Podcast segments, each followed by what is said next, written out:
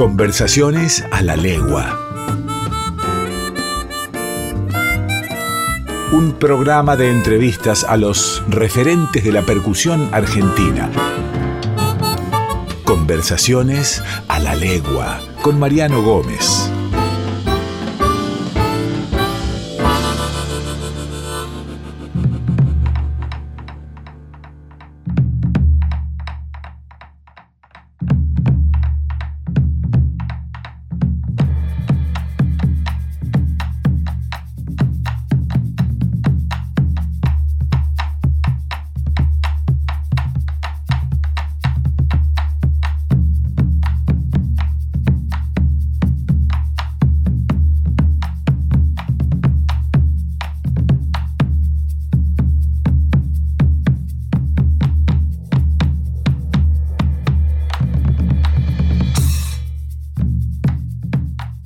Bienvenidos y bienvenidas a Conversaciones a la Legua, un lugar donde la música vibra. Mi nombre es Mariano Gómez y junto a ustedes seguimos recordando y conociendo a los principales exponentes de la percusión argentina. Percusionistas de ayer y de hoy. Hoy vamos a recordar a Rubén Lobo, baterista, percusionista, nacido en la provincia de Tucumán, que supo ser músico acompañante de León Gieco, de María Marta Serralima, pero que también acompañó más de 25 años a Mercedes Sosa. Aparte de este desarrollo como sesionista, tiene su disco solista La voz de los parches.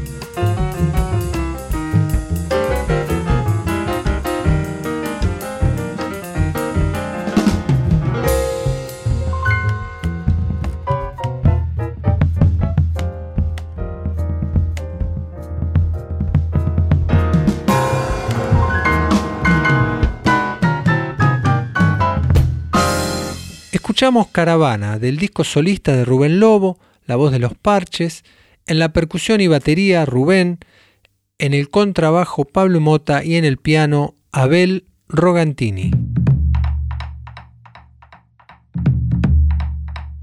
Bienvenido a Conversaciones a la Legua, Leandro Sánchez. ¿Qué tal, Mariano? ¿Cómo estás? Mucho gusto y muchas gracias por darme un espacio. Leandro, ¿vos recordás cómo fue tu primer encuentro con la percusión, con la batería? Si fue a través de un familiar, de un amigo o un encuentro casual con el instrumento? Sí, se inclina más a la última opción, fue casual. En mi casa se escuchaba música, este, por suerte, digamos, mis viejos eh, tenían como esa costumbre, viste, de, poner música, pero no, no con el afán, viste, de, involucrarse a tocar, ni, viste, con conocimiento profundo. Eh, por la época, viste, ellos hicieron adolescencia en los años 70 y como se acostumbraba, viste, esto del tema de escuchar discos, de investigar bandas. Eh, entonces, bueno, sucedió casualmente que una vez mm, yo participaba haciendo deportes en un club de barrio, allá en San Martín, el Club Mitre, y como eventos para recaudar fondos, viste, como era un club de barrio con una comisión formada con familiares de los mismos chicos que hacían deportes ahí, hicieron una peña, viste, en donde era muy, digamos, como que participaba con juegos, viste, rifas, bingos, ese tipo de cosas, y había un grupo de cover de los Beatles. Y este grupo de cover estaba conformado por el padre, que tocaba la guitarra y cantaba, eh, y dos hijos. Uno de los hijos tenía, no sé, como te dijese, 13, 14 años, tocaba el bajo, y, y el nene que tocaba la batería tenía 8. Y yo tenía la misma edad, ¿viste? Nunca había visto una batería de cerca en mi vida. Y cuando la vi me morí. Me acuerdo que, que fue como, no sé, como un impacto muy fuerte y no me, no me pude mover del escenario tipo en toda la noche. Viste, eh, el club era muy grande y con mis amigos siempre hacíamos, viste, como, no sé, eh, escondidas gigantes, viste. Entonces eh, era como, bueno, dale, vamos a jugar. Y yo, te juro, no me quería mover del lado del escenario. Lo tengo muy presente, la batería era blanca, este, y, estaba armado el escenario de tal forma en una cancha de básquet como abajo del aro que vos podías ir atrás del escenario, ¿entendés? Y me acuerdo que fui atrás del escenario y yo no podía creer como el pibe era tan chiquito y estaba tocando. Bueno, cuando, termina el evento, salí de ahí le, le comenté a mis viejos, ¿viste? No, yo, yo quiero aprender a tocar la batería. Y me apoyaron.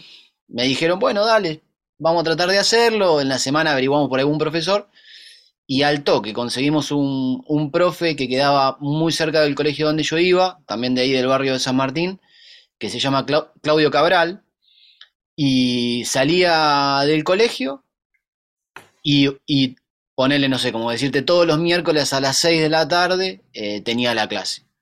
Y bueno, después de la primera clase mi viejo me preguntó, ¿te gustó? Sí, bueno, vamos a comprar una batería. ahí al toque fue, me compró la batería ya la armé en casa y de ahí nunca más me desconecté. Siempre estuve vinculado este, al instrumento. Y Claudio se recopaba con las clases. Me acuerdo que la clase debía durar una hora y, no sé, nosotros hacíamos clases re largas, ¿viste? Dos horas y media, tres horas. Yo le preguntaba de todo, era muy inquieto. Me interesaba mucho aprender a tocar, pero también me interesaba muchísimo todo lo que tiene que ver con el armado del instrumento, ¿viste? Eh, marcas, que los platillos, que los bateristas, una cosa, la otra. Él me pasaba videos, yo los copiaba, los veía, los estudiaba como si fuesen, este, como, que, como que si fuese parte del material de estudio, ¿viste? Realmente era muy inquieto. Y bueno, llegamos al día de hoy. De eso pasó, no sé, como 25 años ya. Un poquito menos por ahí, pero por ahí. Leandro, después de todas estas experiencias y el primer abordaje del instrumento en donde uno se lleva más este, por ahí por el impulso, por lo sensorial, hasta que, bueno, uno se da cuenta que esto es un oficio, hay que tomar ciertas rutinas, hábitos de estudio. ¿Cómo este maestro que tuviste, que mencionaste, fue el único que tuviste? ¿Seguiste estudiando? ¿Cómo siguió tu formación? Y con Claudio habré estado más o menos de los 9 hasta los 13 una cosa así. Este, era un poco indisciplinado. Medio que lo sigo siendo al día de hoy. porque tengo mucha voluntad de estudiar.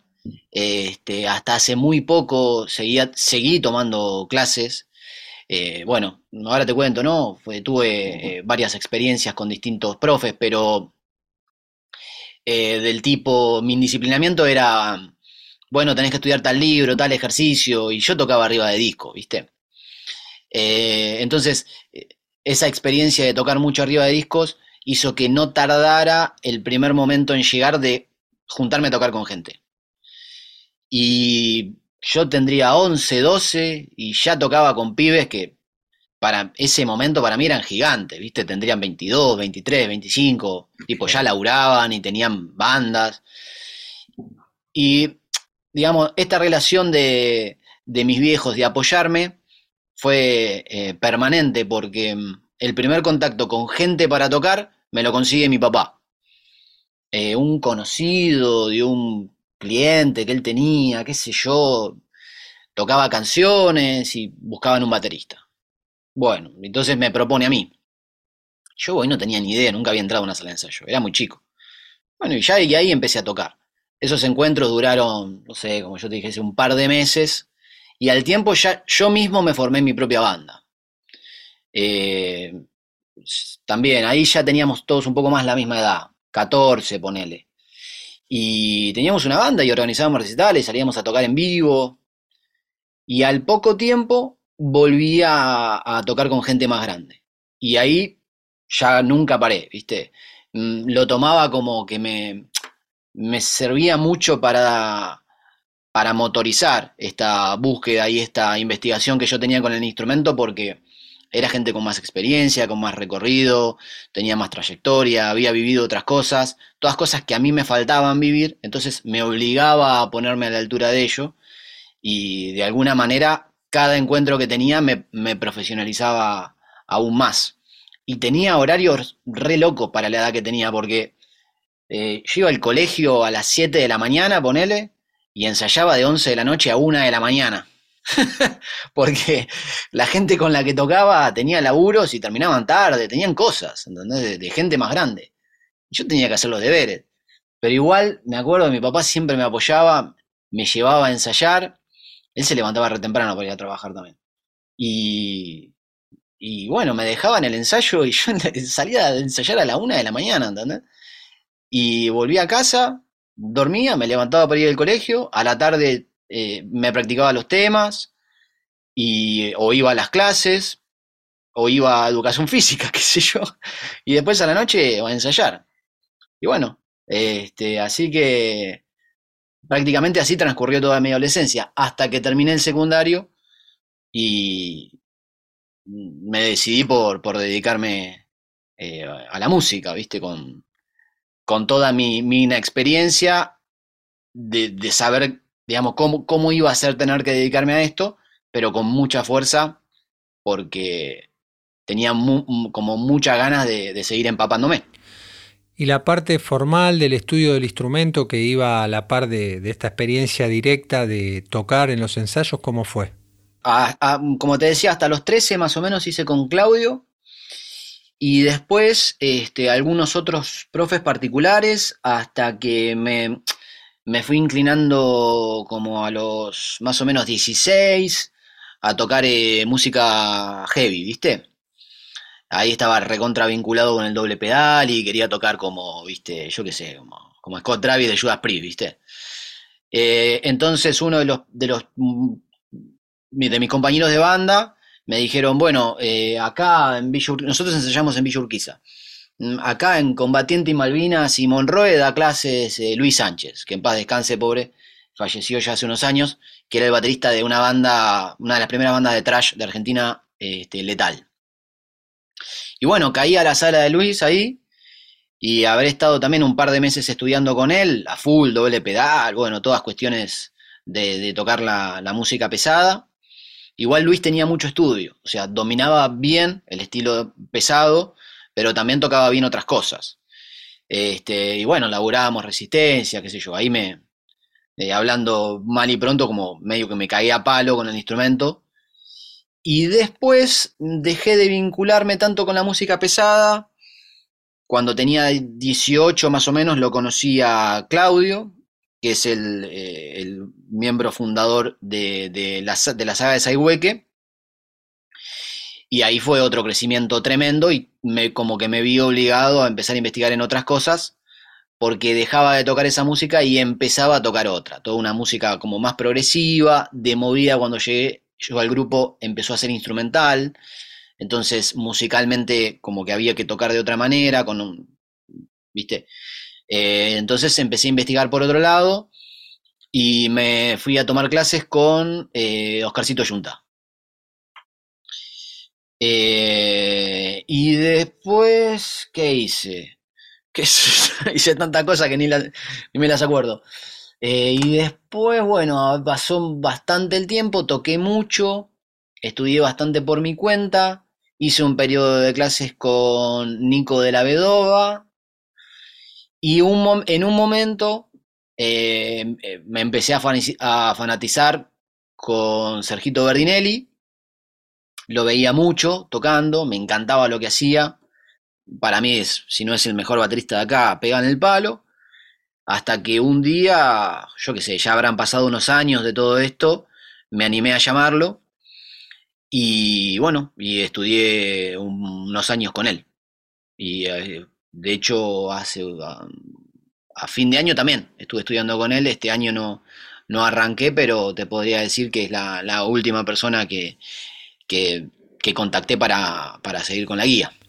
Leandro, luego de esta etapa de, de, formación, de experiencia directa, que no hay una sola y única forma de aprender, sino que se puede aprender con maestros, en instituciones, eh, de manera autodidacta, como, como bien hacías vos, tocando arriba de los discos, cómo continuó ya la experiencia más eh, relacionada y direccionada a lo laboral, si bien sos un, un baterista más relacionado a la, a la, movida de autogestión, de tener tu propia banda, de impulsar tus propios proyectos. Bueno, también hay un costado tuyo de, músico sesionista, de acompañar en este momento a Sky Bellinson, un referente del, del rock nacional, con el cual te vi en un Cosquín Rock hacer un show con una sola mano, lo que no solo habla de tu ductilidad, sino también de tu compromiso para con el trabajo. Yo nunca fui músico de sesión, siempre impulsé mis propios proyectos. Eh, desde el primer día que tuve una banda, ahí dije, bueno, estoy trabajando, no sé si de la música, pero para la música. Em, para mí trabajar en la música o para la música es muy distinto de trabajar de la música. Yo tengo muy claro que más que quitarle a la música, intento darle algo todos los días. A veces estoy más cerca, a veces estoy más lejos, porque, bueno, hay, eh, yo qué sé, un montón de mesetas y, de, como de, es, eh, no, es, pareja la curva, ¿viste? Que se llama, de hecho es como demasiado, demasiado, a veces se arman para arriba, para abajo, en el medio, no es constante, quiero decir. Entonces, eh, como tengo muy claro que mm, me interesa dejarle algo a la música, para mí dejarle algo a la música es, eh, bueno, tener un proyecto, impulsarlo, hacer canciones que te representan, salir a vender una entrada, charlar con un amigo, compartirle que tenés un proyecto, eh, eh, bueno, armar un recital, saber armar la batería, saber tocarla, entender cómo relacionarse con un músico, saber grabar un poco, tener alguna experiencia de ir a un estudio. Em, por eso me gusta tanto eso, todas esas aventuras que requieren de llevar un proyecto adelante, que siempre me alejó la idea de. me alejó a la idea de ser sesionista, ¿viste? No me representa tanto eh, ese título. Entonces, creo que la primera vez que me pagaron por tocar fue hace pocos años, cuando empecé a trabajar este, ya, digamos, como músico en el proyecto de Sky. Eh, que mm, eh, con este proyecto empecé mm, en el año 2008, pero desde la parte técnica, em, que para mí es tan importante, ¿no? Desde mi evaluación, como tocar, saber em, de qué se trata, eh, digamos, toda la parte técnica de un, de un, evento, de un recital, de una presentación, este, que empieza desde el momento en donde estás guardando los platillos en la funda y termina en el momento en donde estás dando el primer golpe después de la cuenta de cuatro, ¿viste? Pero la verdadera escuela de todo esto yo la hice con, con mi banda, con la saga, con la saga de Sidewalk. Recuerdo que yo llegué en el 2005 y cuando estaba buscando baterista el proyecto, Claudio me dijo, tocas bárbaro, pero es lo que menos me importa. Eh, me interesa tener un músico que toque bien, que esté a la altura de la música, pero más me interesa una persona que pueda ser mi compañero y que sepa, bueno, todas estas cosas de las que estamos charlando, de la organización, de la producción. Y me dijo una frase que me marcó y la sigo sosteniendo como estandarte al día de hoy, que es, vos tenés que ser productor de vos mismo. Entonces ahí, eh, al principio me pegó fuerte la frase, pero todos los días termino de entenderla un poco más, que es trabajar en esto, es todos los días levantarse y producirse a uno mismo. Eh, llevarse adelante, digamos, sin necesidad de que haya un patrón que te diga, mira, te tenés que aprender estos temas, o tenés que estar tal hora para tomarte un micro. Es como, yo necesito, no necesito que me vayas, que me vengas a decir que me tengo que ir a tomar. Yo ya sé que me tengo que ir a tomar el micro, ya sé llegar a horario, ya sé cargar mis cosas, ya, sé llevar un backup, ya sé este, manejar un programita, eh, ya sé comprarme mis palos, ya sé cambiar mis parches. Este, eso para mí es, es como trabajar de la música y es tan importante como aprender a tocar, porque no me representa la idea de ser un músico que sepa los temas, pero que se olvide los fierros, para ser este, grosero en el ejemplo.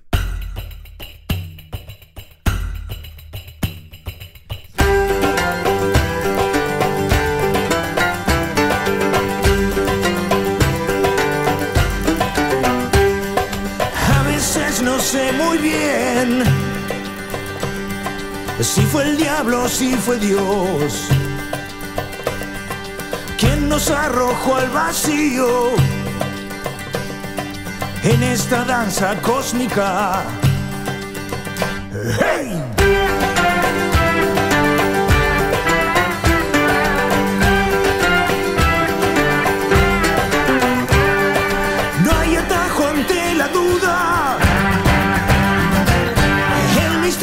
Se hace aquí. Se hace carne en cada uno. El misterio es existir.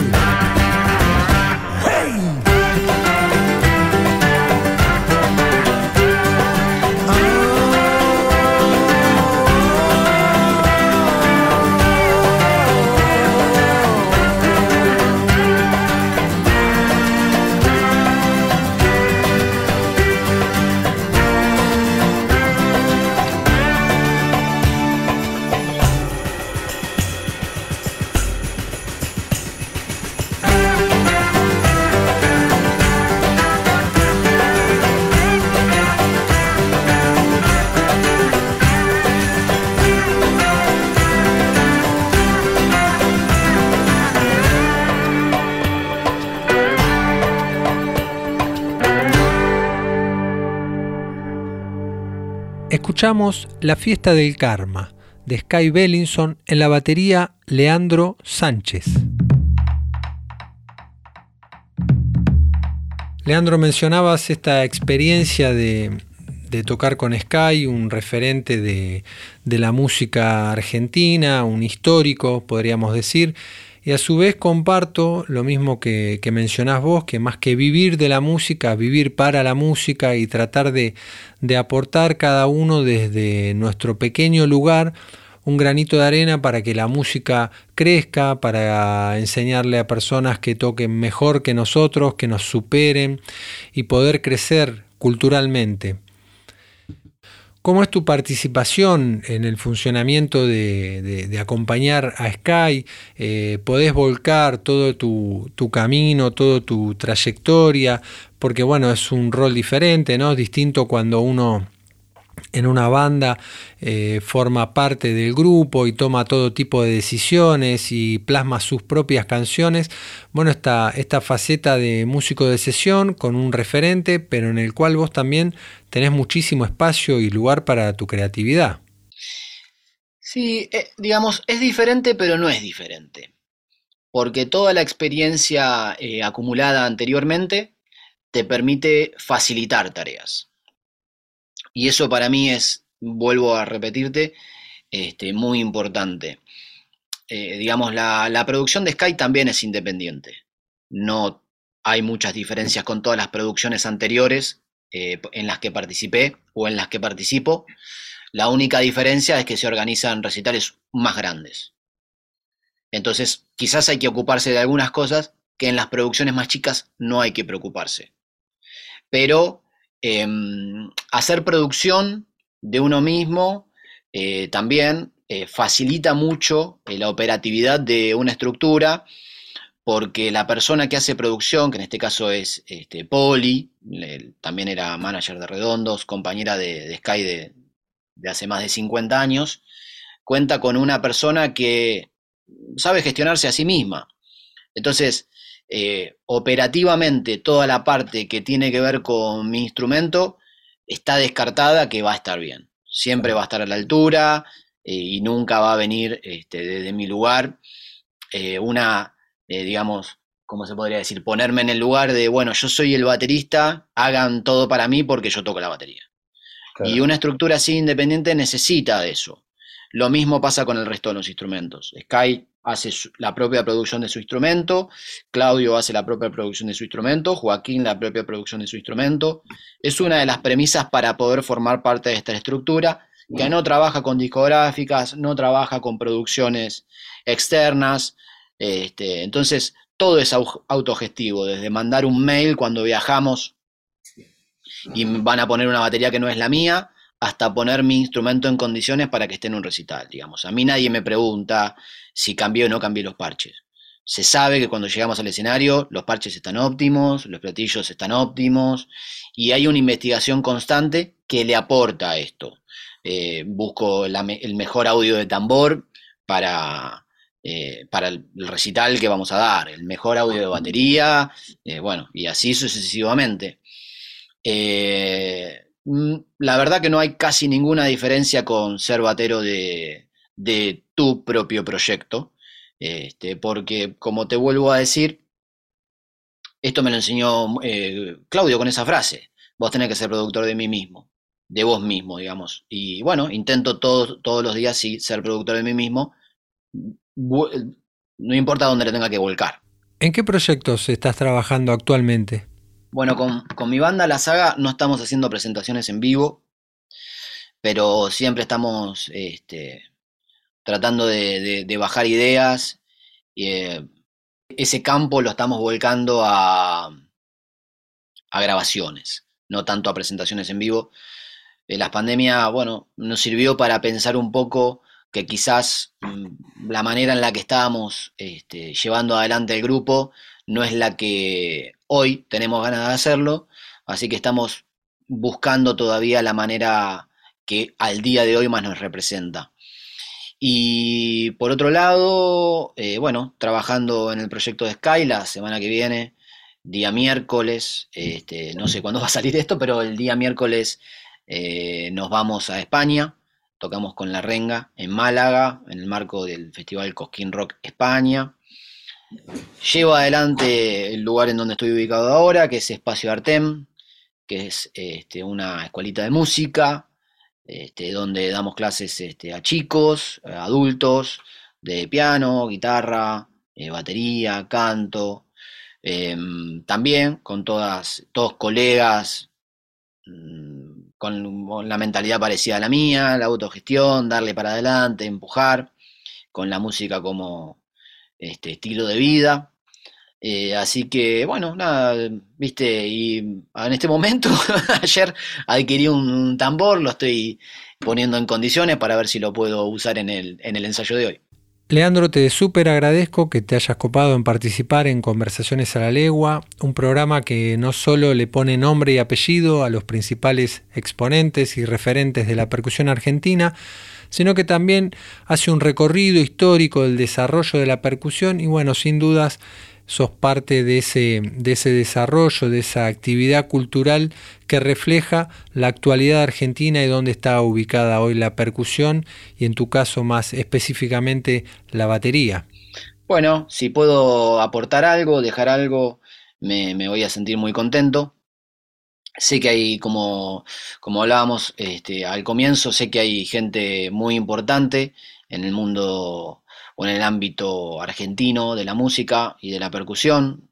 Eh, yo sigo personas de hace muchos años que considero que le dejan y le han dejado, le dejan y le dejarán eh, cosas a la música que para mí, bueno, fueron, son y serán muy importantes, discos, y me gustaría también que, que por ahí personas que, que, le han dejado mucho a la música, que por ahí hoy no, no tienen tanta visibilidad, puedan tener el reconocimiento eh, que deben tener, gente histórica que grabó discos impresionantes, que deberían ser más, más escuchados, incluso por el momento en donde fueron grabados, contexto musical, social, histórico, eh, y porque son escuela. Tocar arriba de esos discos sin duda es una escuela en sí misma, tanto como los libros, eh, y tanto como los discos actuales, o tanto como los discos internacionales y creo que un espacio como el tuyo este, sirve para poder darle visibilidad y espacio a estas personas este, y me alegra que me consideres eh, una de ellas como para poder dejar algo. Música Lado B. El handpan es uno de los instrumentos de percusión más jóvenes. Fue desarrollado en mayo de 1999 por Félix Roner y Sabina Scharer en Berna, Suiza.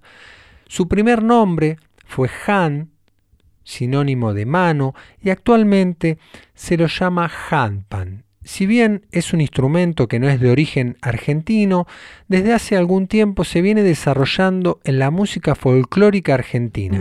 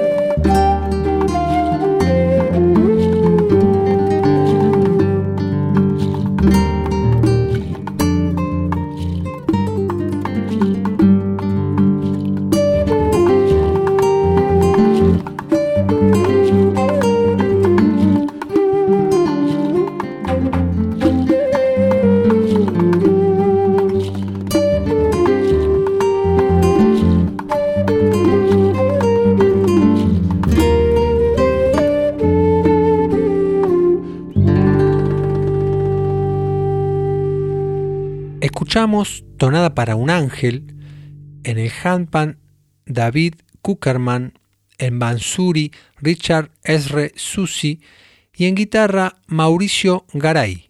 Pablo Laporta fue uno de los pioneros en utilizar este instrumento en la Argentina.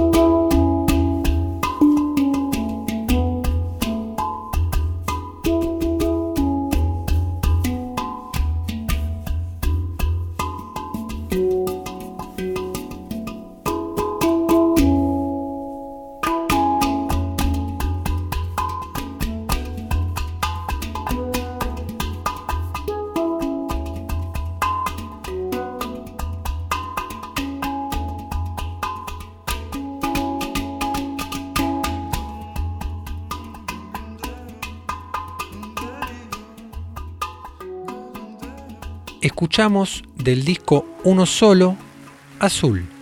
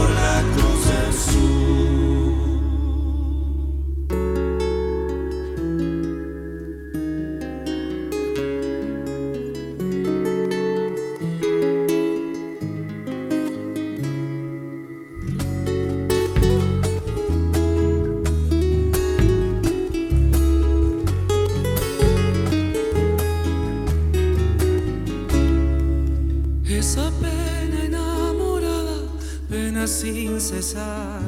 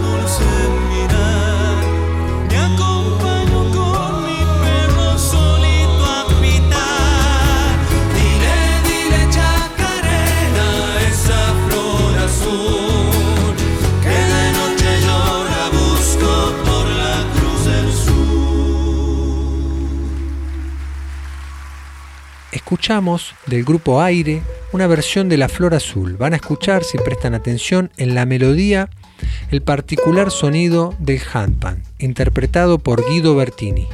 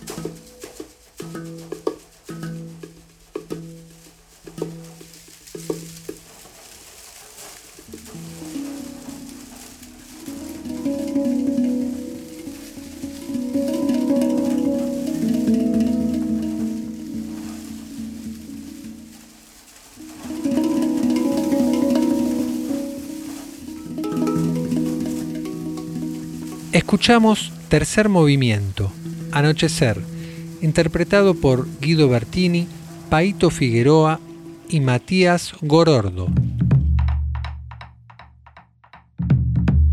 Agradecemos como siempre la compañía de todos y todas ustedes en esta ronda de tambores denominada Conversaciones a la Legua.